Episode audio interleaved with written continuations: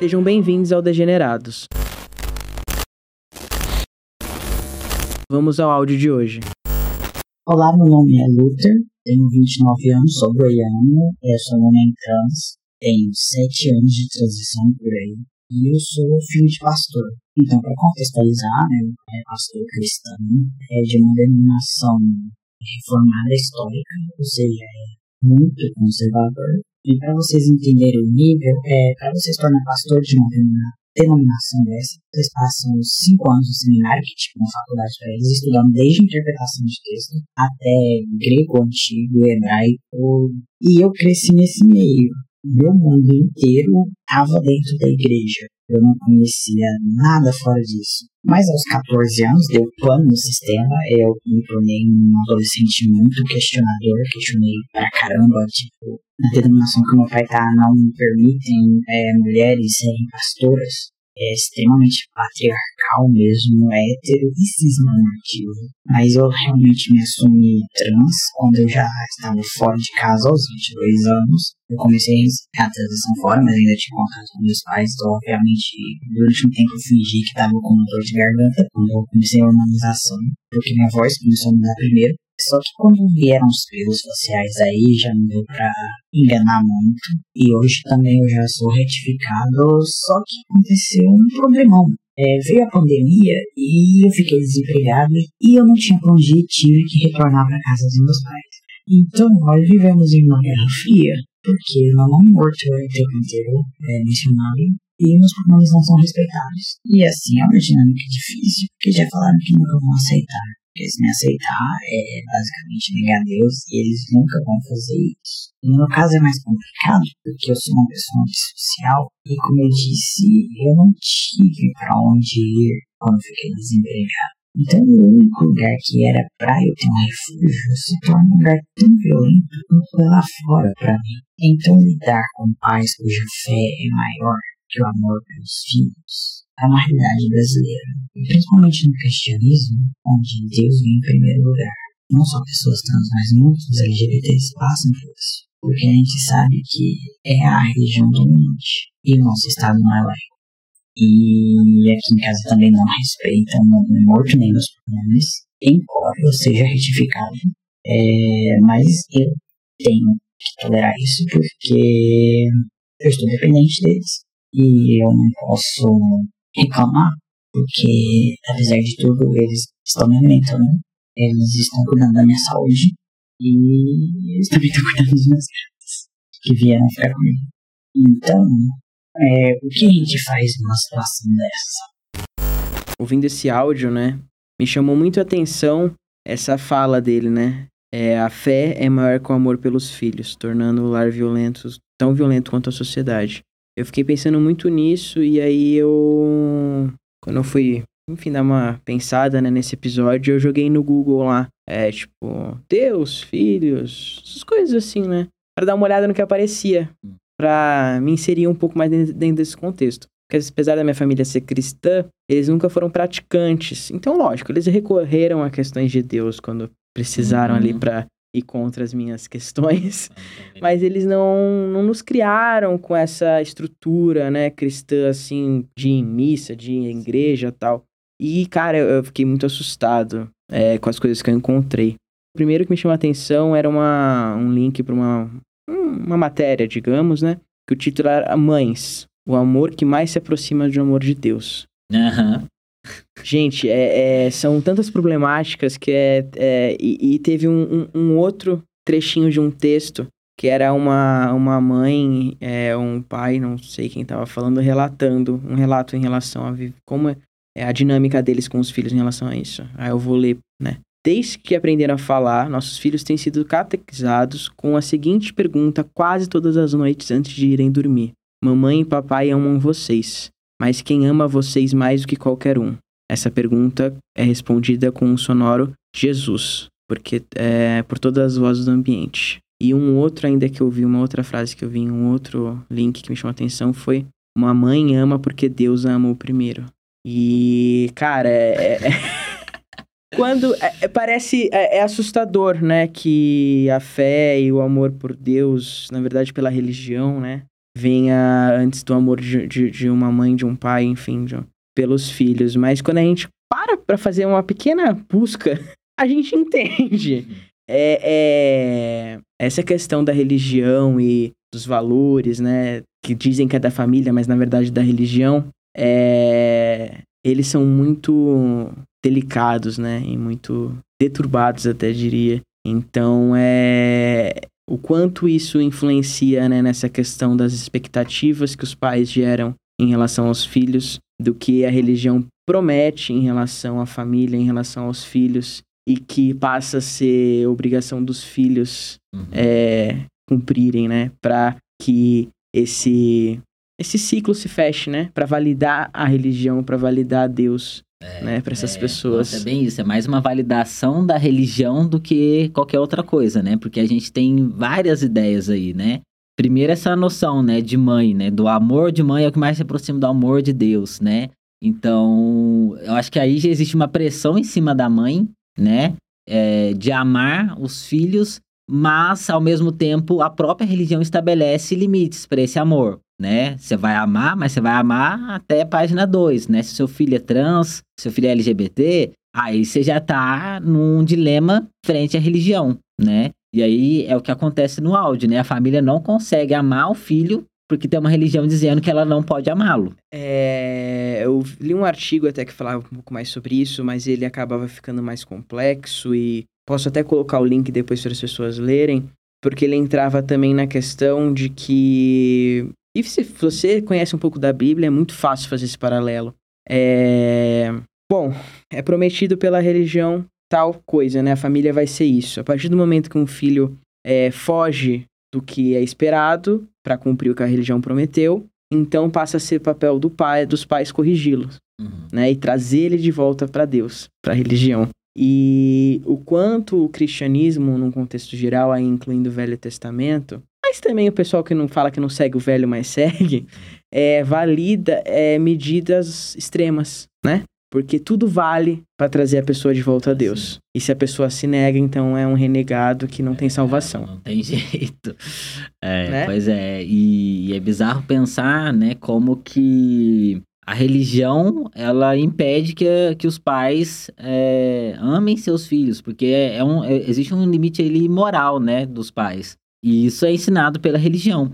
Então, as próprias pessoas, né, toda essa pressão que existe em cima dos pais, eu não sei se eles têm essa consciência, né, de que existe essa pressão em cima deles. As mães com certeza têm, né? Porque elas estão num dilema constante. Nossa, eu tenho que amar meu filho acima de qualquer coisa, mas ao mesmo tempo ele está contra os meus ideais. Né? O que, que essa pessoa faz? E, e aí eu acho que existe uma, uma, uma desconstrução, talvez, que deve ser feita tanto por parte. que não vai acontecer, né? não vai acontecer.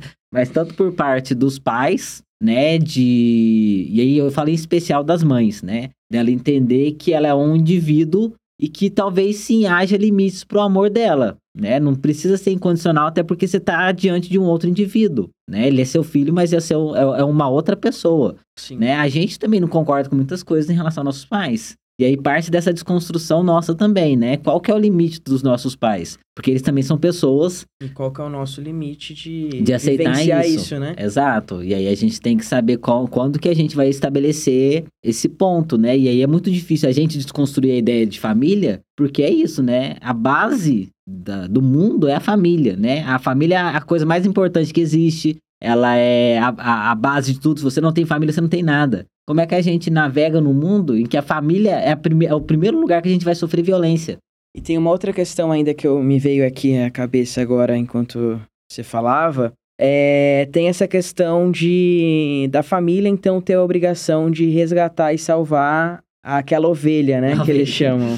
É, eu não sou da religião, então é... não entendo nada. E o que acontece? Isso eu tive uma experiência. Porque, enfim, o que acontece é que se a família não consegue salvar, mas ainda assim é, opta por não abandonar e é amar do jeito que é, nessa... é. é. E, não, mas para além, quando aceita, é. trata bem, convive, por exemplo, com, com o filho, com o namorado do filho. Isso. Essa família passa a ser julgada dentro da igreja. Uhum. Porque é tá manchada, né? essas pessoas estão permitindo tais coisas, não estão seguindo a Deus como deveriam. E eu tenho um exemplo muito nítido disso. A minha avó, ela era evangélica. Até quando ela pôde, praticante, de ir na igreja no culto sempre. E depois que envelheceu, assistia de casa. Colocava nos canal lá que passava e assistia. E, nossa, lia a Bíblia todo dia. Na promoção da religião. Só que a minha avó, por uma coisa pessoal dela, foi a que mais aceitou minha sexualidade na época. Eu não tinha transicionado ainda quando aconteceu isso, quando ela faleceu, era uma sapatão. Hum. Uh, a minha prima, que também primeiro se colocava como, né, imaginava ser um homem gay, hoje transicionou também. E ela foi a pessoa que mais nos abraçou da família. Só que quando ela estava no leito de morte dela, um pastor foi lá no, no hospital para fazer aquela. a orar por ela. Ela não estava no leito de morte ainda, mas ela estava muito mal. Então, pra ver se ajudava, né? Que foi lá. E aí, depois, quando ela faleceu, esse mesmo, ele já não foi muito legal com a gente, comigo, com a minha, com a minha tia. Quando ela faleceu, foi o mesmo pastor que foi lá fazer aquela é, dar uma rezada lá antes de... Liberar Antes de enterrar. É, um negócio assim. assim. Cara, tu acredita que no meio do discurso eu lá, tipo, sapatão, né? É. Minha, as filhas da minha mãe não são evangélicas, não frequentavam a igreja. Ele começou a falar sobre ovelhas desgarradas. Ah, palhaço.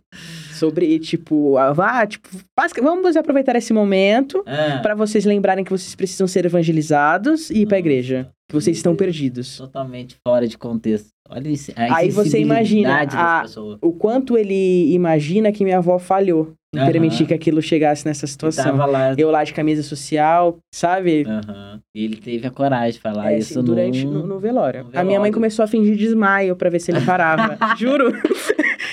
Começou, tipo, dar uma gemida assim, de desmaio, segurar pra ver se ele parava. Gente, porque é um ela falou, vou fingir desmaio, eu dou na cara dele. Uhum.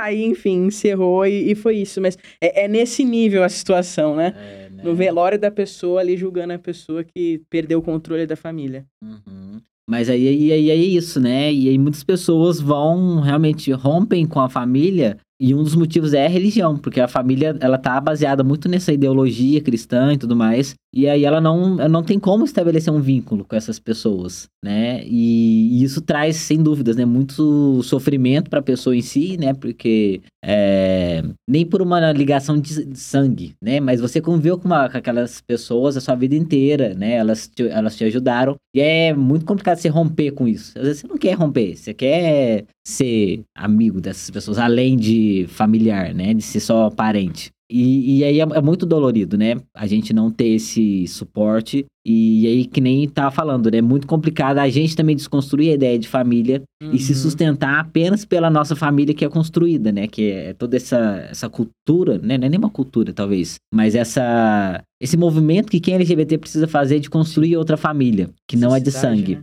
É. E aí a gente tem isso mostra muito é muito bonito mostrado em Pose, né? A, a, a, aqueles aqueles personagens que se unem enquanto família, a gente tem uma né? Que era que era para que o que a família deveria, deveria né, fazer, se não fortalecer. Faz. É. É, eu namorei com uma pessoa que era filha de, de pastor da Igreja Universal. E a família toda muito religiosa. Em dado momento ali do final da adolescência, início da vida adulta, ela se identificou como lésbica. E ela tava vivendo uma, uma relação com uma, com uma mulher. E eu lembro dela me contar, né? Eu me relacionei com ela bem depois, que uh, no dia que a família descobriu, que o pai descobriu, o pai ficou com, com ela no, no quarto, assim, tipo, orando o dia todo. Uhum. Sem deixar ela sair. Ela, tipo, teve que jejuar, é, por livre e espontânea pressão e, e, encarceramento, basicamente. Encarceramento. Porque ele não, ela não podia sair do quarto. Passou, é. tipo, horas e horas orando, orando para ver se tirava o, Sei lá, se tirava o demônio dela, o quê? não. Usai, não. tá dando errado essa e, metodologia. E depois eu passei pela minha transição, né, namorando com essa pessoa. E aí eu tive a experiência com a, com a, com a minha sogra, né, no caso, ah. que era minha sogra na época. Que, nossa, ela não me tratava no masculino nunca, não usava o meu nome nunca. E chegou uma situação que passou a ser engraçado para mim, porque eu tava de barba na cara já e ela me tratando no feminino pras, pra, uhum. pras pessoas de fora, que não me conheciam uhum. antes. E as pessoas ficavam, tipo. É, era engraçado porque eu tinha uma passabilidade que as pessoas olhavam para ela, tipo, você tá. Né, você não tá bem, que senhora. O que tá acontecendo? Mas, enfim, é, eu tive uma experiência bem breve, né, com, com essa família, assim, porque não tinha muito contato. Mas é complicado o negócio, é, é, é, puxado demais, tá louco. E aí o Luther, ele traz também esse fator da pandemia, né? Que é, foi um, um, um, grande complicador, né? Eu estava lendo uma matéria no Nexo, no Nexo Jornal, da. Acho que foi a Duda Salabert que fez, é isso mesmo, a Duda que falou. É, e aí ela traz alguns dados, né? Como é que a pandemia impactou né, a comunidade trans. Ela dá um foco maior na em mulheres trans e travestis, né? E aí ela fala, né, que houve um aumento né, de 43% nos assassinatos trans em 2020, que foi o ano da pandemia, sendo que havia uma expectativa de que isso diminuísse, né, que as pessoas não iam fazer isso, estão em casa, né, fiquem em casa. Mas houve um aumento ainda assim de 43%, né? E também houve um aumento de suicídios e de violência doméstica, né? E aí é isso, né? A pandemia, ela traz esse porque no fim do dia, né, tanto a escola, o trabalho, é, para quem é LGBT, eles funcionam como uma válvula de escape também. Porque ah, se sim. você vive numa família que é extremamente LGBTfóbica, sair de casa é um momento de respiro. Exato, às né? vezes a violência da, da rua é menor que a, que a de casa. Né? Exato, e aí você, tipo, não, é, quando eu vou pra escola, apesar de tudo, eu consigo sair desse ambiente que é muito pesado, eu vou para outro pesado também, mas aí eu tenho um balanço ali, né? É, e aí o trabalho também, né? Você sair pro trabalho, e aí quando a gente tá todo mundo preso em casa, a gente tem que conviver com essa família, né, que não sabe lidar com a gente, que vai ser muito violenta. Então é, é muito triste também a situação. E aí agora o Luther falou que não tá com emprego, ele, ele tá sendo obrigado a morar com os pais, né? Isso. E como é que a gente realmente, como é que a gente processa isso, né? Como é que a gente vai lidar com essa violência que é conviver com pessoas que estão o tempo todo nos violentando. E aí, no caso dele, a gente tem uma situação que não é uma violência em que ele é expulso de casa e nem que ele é agredido fisicamente. Eu imagino que não, ele não falou. Mas ele é, é uma violência verbal e simbólica, né? Que, que é tão dolorida quanto, né? Qualquer outra. É, desvalidam ele enquanto pessoa, né? Tipo, deve é, ser uma crise de identidade Sim. extremamente forte, porque Imagina que situação terrível. E tem outra questão também, né, em relação à pandemia. É, bom, muitas pessoas ficaram desempregadas, independente de ser cis ou trans, né? E tá muito difícil de conseguir emprego. Uhum.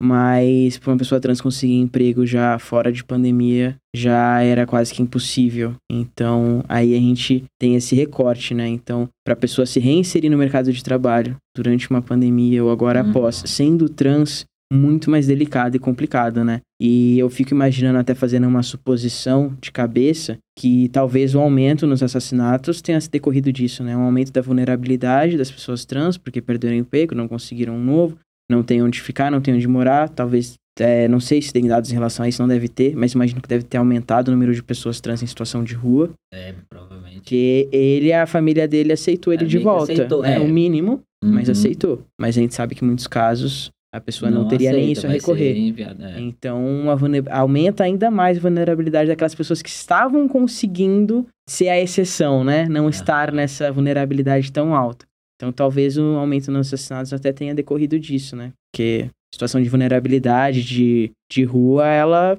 interfere diretamente nessas questões de violência, né? É, sim, total. E a gente sabe que tem aqui em São Paulo, né, muitas pessoas trans que estão em situação de rua. É, e aí, inclusive, com a pandemia, houve um aumento muito grande de famílias, famílias em né? situação é. de rua. Aqui em São Paulo, você anda, é, sempre foi muito caótico, né? Não tem como. Mas houve um aumento expressivo, e aí tem dados sobre isso, não vou saber falar, Sim. né? Mas é, há dados mostrando como é que houve esse aumento. E famílias inteiras. Se antes eram mais pontualmente homens, é, mulheres e, e, às vezes idosos, hoje em dia você anda aqui em São Paulo, você vê pessoa, uma família inteira com pai, mãe, filhos na rua, então, né? Eu que nunca morei aqui, né? Esse sempre foi um é muito difícil vir para cá e ver essas coisas, né? Quando você chegou, você já comentou também que nos primeiros meses, anos, você também é. sentia mais, né? Porque, enfim, depois, infelizmente, a gente vai é, se habituando à situação, né? É, mas eu tô morando no interior, agora eu tô morando em São Carlos. E quando eu cheguei lá, no início, eu cheguei lá em março de 2020. E logo depois fui pros meus pais que já tinha se instalado a pandemia no Brasil, né? E voltei no janeiro de 2021 para lá, ano passado, isso, isso mesmo. E mesmo lá, aí tinha uma outra pessoa na rua. Mas nunca tinha visto ninguém dormindo na rua lá. E agora tem famílias. É, em frente à rodoviária lá tá, tem um, tipo um desses acampamentozinhos que tem, não sei como é que é o nome, que faz instalação provisória ali com, com lona, com coisa assim. Uhum. Que era uma coisa que eu só vi em São Paulo antes. E é. agora aqui tá pior ainda, tá Sim. muito difícil. Atingiu todos os lugares, né? E, e, aí quando a gente pensa né, nessa questão toda LGBT, é, existe uma precarização maior né, dessas relações e, e, dessas violências, né? Aumentar o número de violência doméstica, assim, é, é muito triste, né? A gente teve o caso do, do Gabs, Gabs que, que é um, uma pessoa transmasculina, é, e sofreu também violência doméstica da namorada, que era uma mulher trans, né? E, assim, é, é um absurdo, né? É tristíssimo. E eu acho que isso também mostra muito, é, no caso dele em especial, a precariedade das leis que protegem pessoas, né? A gente é, a lei Maria da Penha, ela protege mulheres trans e travestis agora, né? Existe a. Já foi. Já está posto isso. Isso é ótimo. É, é ótimo. Mas ao mesmo tempo, é, pelo, pelo que me falaram, eu não entendo. Aí preciso de alguém do, do direito para poder fa falar certinho.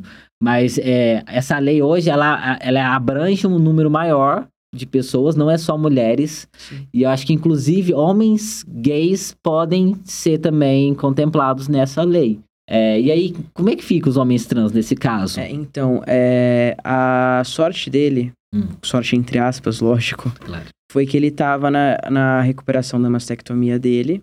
Então, ele tem uma comprovação de que ele estava num estado vulnerável. E ele ficou até por conta da mastectomia, né, ele ficou com bastante hematomas, né, na região, passou por complicação na cirurgia por conta disso, teve que ficar uns dias internado aí, que deu uma infecção e tal. E eu, eu conversando com a, com a Isa, né, que é advogada também, é, para mim essa foi a, a, se ele teve sorte na vida em relação a isso, foi isso. Porque a guria chegou até a registrar o boletim de ocorrência colocando ele como agressor, né? Sim. E usando a Maria da Penha contra ele, conseguiu ordem de restrição até parece.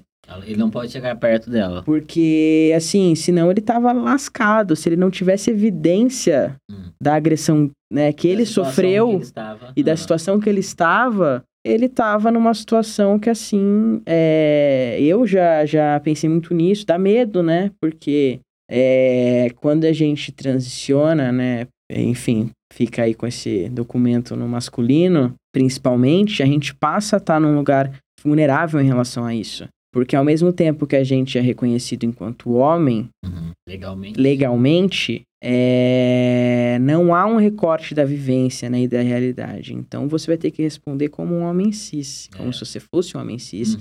e sua vivência fosse a mesma. Quando na verdade eu tive uma, uma socialização é... no gênero feminino, né? Eu fui socialmente uma mulher até os 22 anos, acho. É. Eu sofri o que uma mulher é. sofreu, né? Sofre em sociedade durante 22 anos. Então é muito bizarro pensar que agora, por conta da minha identidade de gênero, que para mim tá mais relacionado à questão estética, né? De como eu me sinto bem e confortável, hum. me coloca num local de poder ser denunciado uhum. enquanto homem. homem. Não poder ser denunciado enquanto agressor. Porque, enfim, isso qualquer pessoa é, pode qualquer ser. Inclusive, já vi mulher sapatão uhum. é, ser condenada por Lei Maria da Penha. Sim. Não, Só e que, a gente tem o caso da mulher trans que homem, bateu no cara, né? Enquanto. É, é muito bizarro estar nesse lugar, né? De ser, poder ser acusado de agressor enquanto homem, porque nessa hora a sociedade não vê a gente como trans. Uhum. Ah, não queria ser homem? Exato. Então agora vai lidar com as coisas como é, homem. Isso me, me lembra a, a duas frases, na verdade, né? Uma do Kaito, né? Que ele fez um vídeo uma vez, eu acho que ele tá falando sobre ser trans e autista. E aí ele fala, né? Não vou lembrar exatamente a frase como era, mas é, que quando você é um homem trans, as pessoas é, esperam que você seja, você age como um homem cis, sendo que você não tem o corpo nem o psicológico de um cara cis. É uma outra construção de masculinidade, de, é um outro lugar social. E aí, o, um outro amigo meu, Liel, ele também falou sobre isso, né? Como esse ser uma pessoa transmasculina, é, você tá nesse lugar, você pode ser um agressor como homem, mas você é agredido como mulher, né? Exato. Então, a gente tá nesse não lugar, na verdade. Porque quando também a gente muda o, do, o documento e coloca lá é, homem, masculino, o sexo masculino, é, isso apaga absolutamente toda a nossa vivência, a nossa história, né? Isso não funciona. E é curioso também poder falar um pouco sobre o outro lado, Porque é uma coisa estrutural tão forte, tão grande, que a partir do momento que a gente passa a ter esses demarcadores de gênero, né, falando de fisionomia, é, é difícil também para as outras pessoas, mesmo que sabendo e tendo uma consciência, se lembrarem desse recorte. Eu passei muito por isso com a minha, com a minha noiva. Atualmente já a gente está morando junto já há um ano e meio, a coisa já assimilou melhor, ela está acompanhando melhor a minha vivência. Porque, cara, a quantidade de vezes que ela esquece, de esquecer mesmo, e dela mesma falar que, nossa, é, tipo, esqueci que você tem útero, meu Deus. Sabe? tipo, por dar um lapso.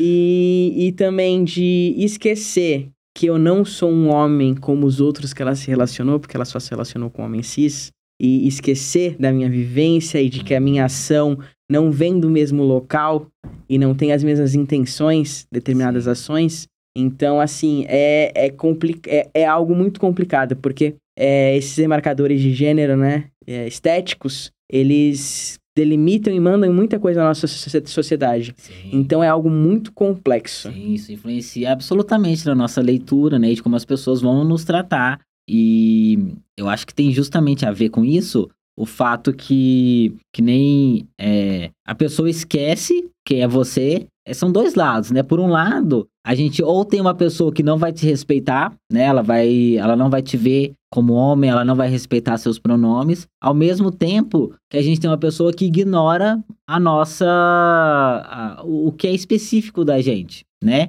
Não, não existe. Como é que a gente pode pôr isso? É, não, não, não tem como negar que é, um, é, um, é, é uma pessoa, é um homem no caso, com a experiência trans. Isso muda absolutamente tudo. E por mais que a gente queira ser tratado como um homem, é, a gente também tem que ter essa ciência de que existe uma diferença. E, e apagar essa diferença é uma violência para nós mesmos. Então não adianta a gente querer não ser, é, ser tratado só como homem e ignorar toda a, a a especificidade da nossa vivência, porque é isso, a gente foi socializado de uma determinada forma, a gente é vítima também de machismo, todas essas questões nos atravessam, não tem como a gente ignorar isso e achar que dá para apagar simplesmente.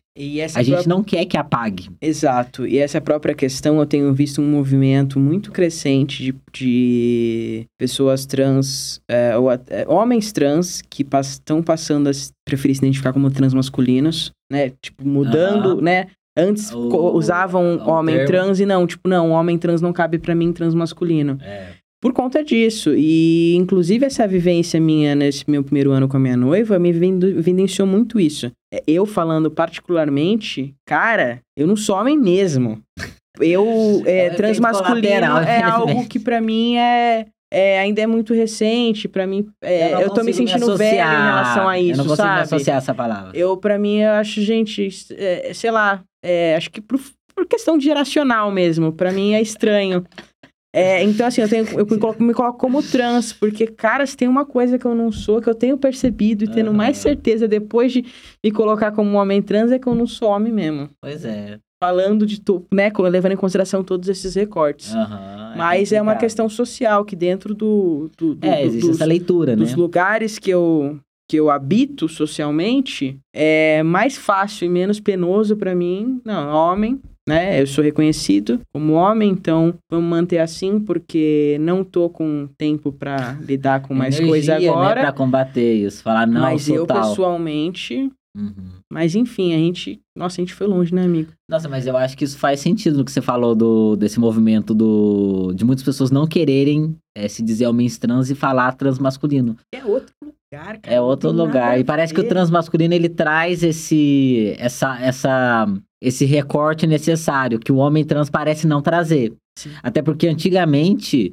é, realmente, é, o, o, o que eu tinha acesso, né, gente? Óbvio. O movimento dos homens trans antigamente que eu tinha acesso, ele era muito machista. Ele tinha ideias muito conservadoras do que era ser homem, do que era ser mulher, certas posturas. Eu não me identificava com aquilo, inclusive. É por isso que eu falo dessa questão da nova geração. É. Que eu me sinto velho. Ah, tá. Porque eu pertenci. é, foi mais pro final disso, você ainda teve mais contato com isso.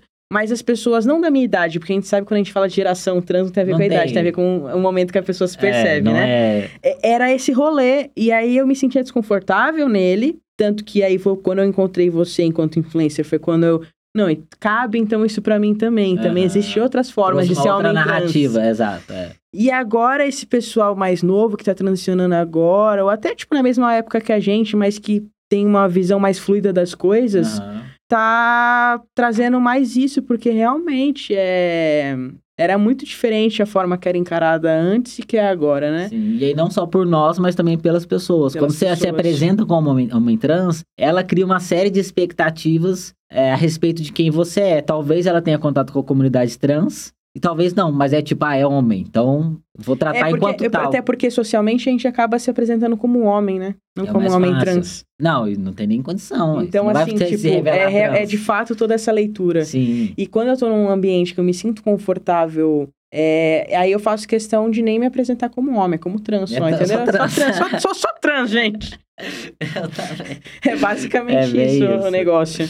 É. Mas é, é, a gente acabou indo longe, né? Porque, enfim, a gente vai indo doméstica, outras né? questões, né? É. E são coisas muito pertinentes. Mas é isso, né? Eu acho que tudo isso, acho não, e gente- é uma verdade, e isso é, é sabido já, Sabe?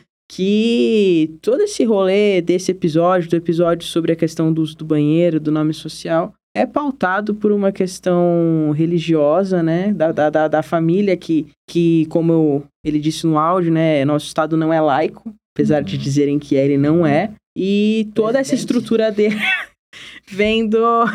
Sim, Aliás. vem dessa, dessa questão religiosa, né? Então, é como se fosse um, um a- o que, né, se uma pessoa que tem uma família religiosa que é LGBT vivencia é um micro de um macro, Uhum. que é a nossa sociedade, né? Só que de outras formas, com outros níveis e, e é, outros níveis de violência, Uhum. outros tipos de violência.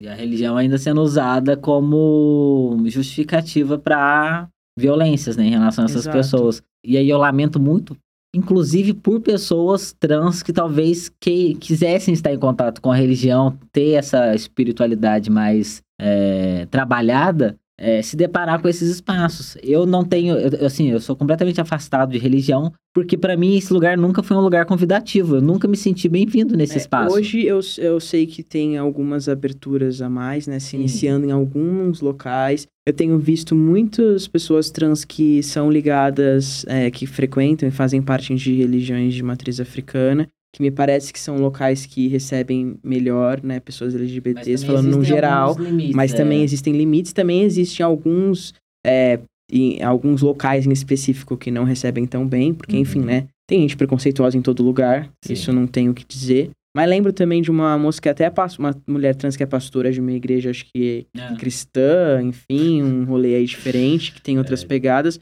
Mas, de fato, afasta demais, né? É... Ah, não, não tem como, né? É muito difícil. Eu não conseguiria hoje em dia me submeter a uma religião que impõe, que me coloque em um determinado lugar e que demanda, exige de mim uma certa postura em relação a outras pessoas. Eu já não consigo E me quando a conectar do isso. cristianismo também, é... tem muito demarcador de gênero, né? Não, Sobre total. O que como então assim a Mas, gente é, já é, tem religiões essa de matriz africana também tem. É, a, eu a não- Letícia nesse sentido, Eu não Nascimento, conheço muito. ah, eu tava vendo os stories dela, ela, eu não sei qual é que ela, que ela vai, mas ela tava contando como não era permitido que uma mulher trans ocupasse determinada posição dentro daquela, Ah, religião. assim. né? Não, não Porque- sei como funciona. tem a questão do, do, do homem e da mulher, Tem, né? tem essas então, demarcações. Aí ela também falou nos stories que, tipo, é, que isso é uma herança colonial, que isso foi. sofreu Uhum. uma intervenção, né, de Ah, colonização, e, e é uma No pena. Brasil, tudo a gente tem, que- Não, tem que ter no esses Brasil- recortes, é, né? Tudo tem, tem como. recorte. E aí ela tá. E aí é aquela coisa, né? Ela tem essa consciência e ainda assim ela quer estar naquele espaço, porque ela é, provavelmente ela tem é, uma expectativa de que isso talvez mude, ou então ela é tipo, ok, eu vou me submeter a isso porque isso também é importante pra mim. Tão quanto. Tão qual. Tão quanto? tão quanto. Então, quanto? Acho que é isso. Tão quanto a minha questão trans. É, e aí é, é um outro rolê. Você está lá porque você quer, Sim. e aí você tem uma outra abordagem em relação a isso. Eu já não conseguiria. É, e- tem duas, duas questões que eu acho que. Só levantá-las rapidinho, que é muito difícil pra gente também, né? Porque a gente já. Pessoas que têm essa vivência assim com gênero e que têm esse conflito com as questões de gênero desde muito cedo. é, a gente já vai percebendo esses problemas, né? Uhum. Nas religiões desde muito desde cedo, sempre, desde criança, é. coisas que adultos é, cis, hétero, branco tal, só vai talvez se atentar e e se questionar enquanto adulto, a criança LGBT, negro, enfim, tipo, já tá sacando que tem alguma coisa estranha. Tem alguma coisa que. Então a gente já chega nessa, nessa, né, nesse momento já com outra visão, né? E muito mais crítico, muito Sim. mais chato é. para aceitar certas coisas. Sim. E a outra questão que eu queria colocar, eu esqueci, acho que eu não vou lembrar agora. é, mas assim, eu lamento muito pelo, pela situação que tá o Luther hoje em dia. espero que. Já tem um tempo que ele mandou esse áudio, então espero que ele talvez tenha conseguido arrumar um emprego, né? Ah, sim, tomara. É, conquistar essa independência para sair dessa violência, né? Porque é, a gente é obrigado a se submeter a ela, porque a gente não tem para onde ir, e aí é isso, né? Não, não tem o que fazer. Mas também buscar, né? Quem tem condição buscar e, sair disso, desse ambiente, né? Porque é um ambiente muito tóxico e que a gente, acho que a gente não tem consciência do quanto que isso afeta a gente. É, acho que tem coisas que a gente não percebe o quão profundo é e a gente naturaliza essa violência, né? Porque tem coisa maior em jogo e tudo mais, mas não, isso não é, é saudável pra gente, né? Então, quem tiver condições, né? E aí não preciso nem falar que a pessoa ela quer sair disso Sim. e não aceitar de fato essas essa se submeter a isso também nem se achar errado, né? Porque eu acho que também ainda tem é um pouco disso também, né? Quem cresceu na religião talvez se ache errado porque se existe condena, uma né? uma ver... é existe uma, uma pretensa verdade, né? A, a, a, naturalização, né? Aquela coisa do, do essencialismo de gênero, né? De que você Existe uma natureza e essa natureza é a verdade e ela é legitimada pela reprodução. Porque isso mostra que é o natural. A heterossexualidade é natural porque você reproduz. Sim. É, o, é, é Deus manifesto ali, né? Exato. ah, eu acho que é isso então, amigo. Sim, é, eu acho que é o que a gente tinha para falar, né? A gente é... foi até mais longe do que a gente tinha planejado. Exato. E quem se sentir à vontade, quiser comentar, pontuar alguma coisa que talvez a gente esqueceu, pode ir lá no nosso no Instagram do Degenerados, né? Deixar um comentário no episódio. E é isso, gente. Muito obrigado por ouvirem e até o próximo episódio. Até mais.